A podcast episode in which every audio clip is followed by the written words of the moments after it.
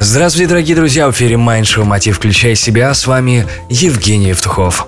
Рано или поздно у каждого начальника наступает момент, когда механических рутинных дел становится слишком много, и они все продолжают забирать драгоценное время. В таком случае необходим личный помощник, который э, снимет часть задач и этих дел, освободив время для работы и для стратегии. Но как включить персонального помощника в работу? С чего же начать? На этот вопрос нам ответит Александр Высоцкий, предприниматель, писатель и консультант по управлению, бизнес-лектор и основатель консалтинговой компании «Высоцкий консалтинг». Александр, скажи, пожалуйста, как включить личного помощника. Как включить персонального ассистента? Ну, во-первых, у каждого человека есть много рутины. Это рутина, связанная с финансами, с оплатами счетов, а, с какими-то официальными документами, с решением официальных вопросов в банках, всевозможных там государственных организациях и так далее, покупки билетов, бронирование гостиниц и все такое прочее. То есть это первое, что имеет смысл передать персональному помощнику, это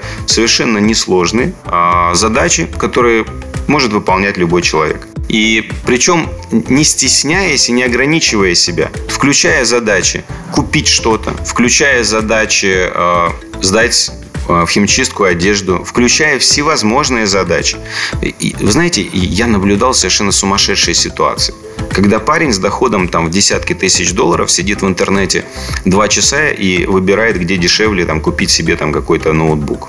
Да, и в результате он экономит 20 долларов за эти два часа. Это странное развлечение на самом деле.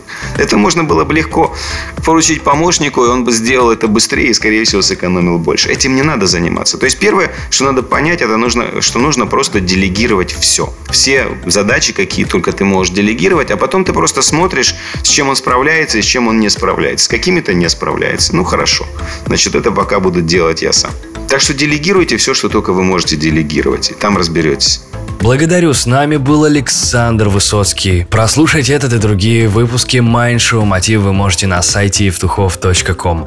Также, если вы хотите получать интересные новости и быть в курсе всех событий, заходите ВКонтакте на нашу страницу Майндшоу Мотив. Включай себя. С вами был Евгений Евтухов, это Бизнес Радио Групп. Желаю любви, успехов и удачи было Майндшоу Мотив. Включай себя.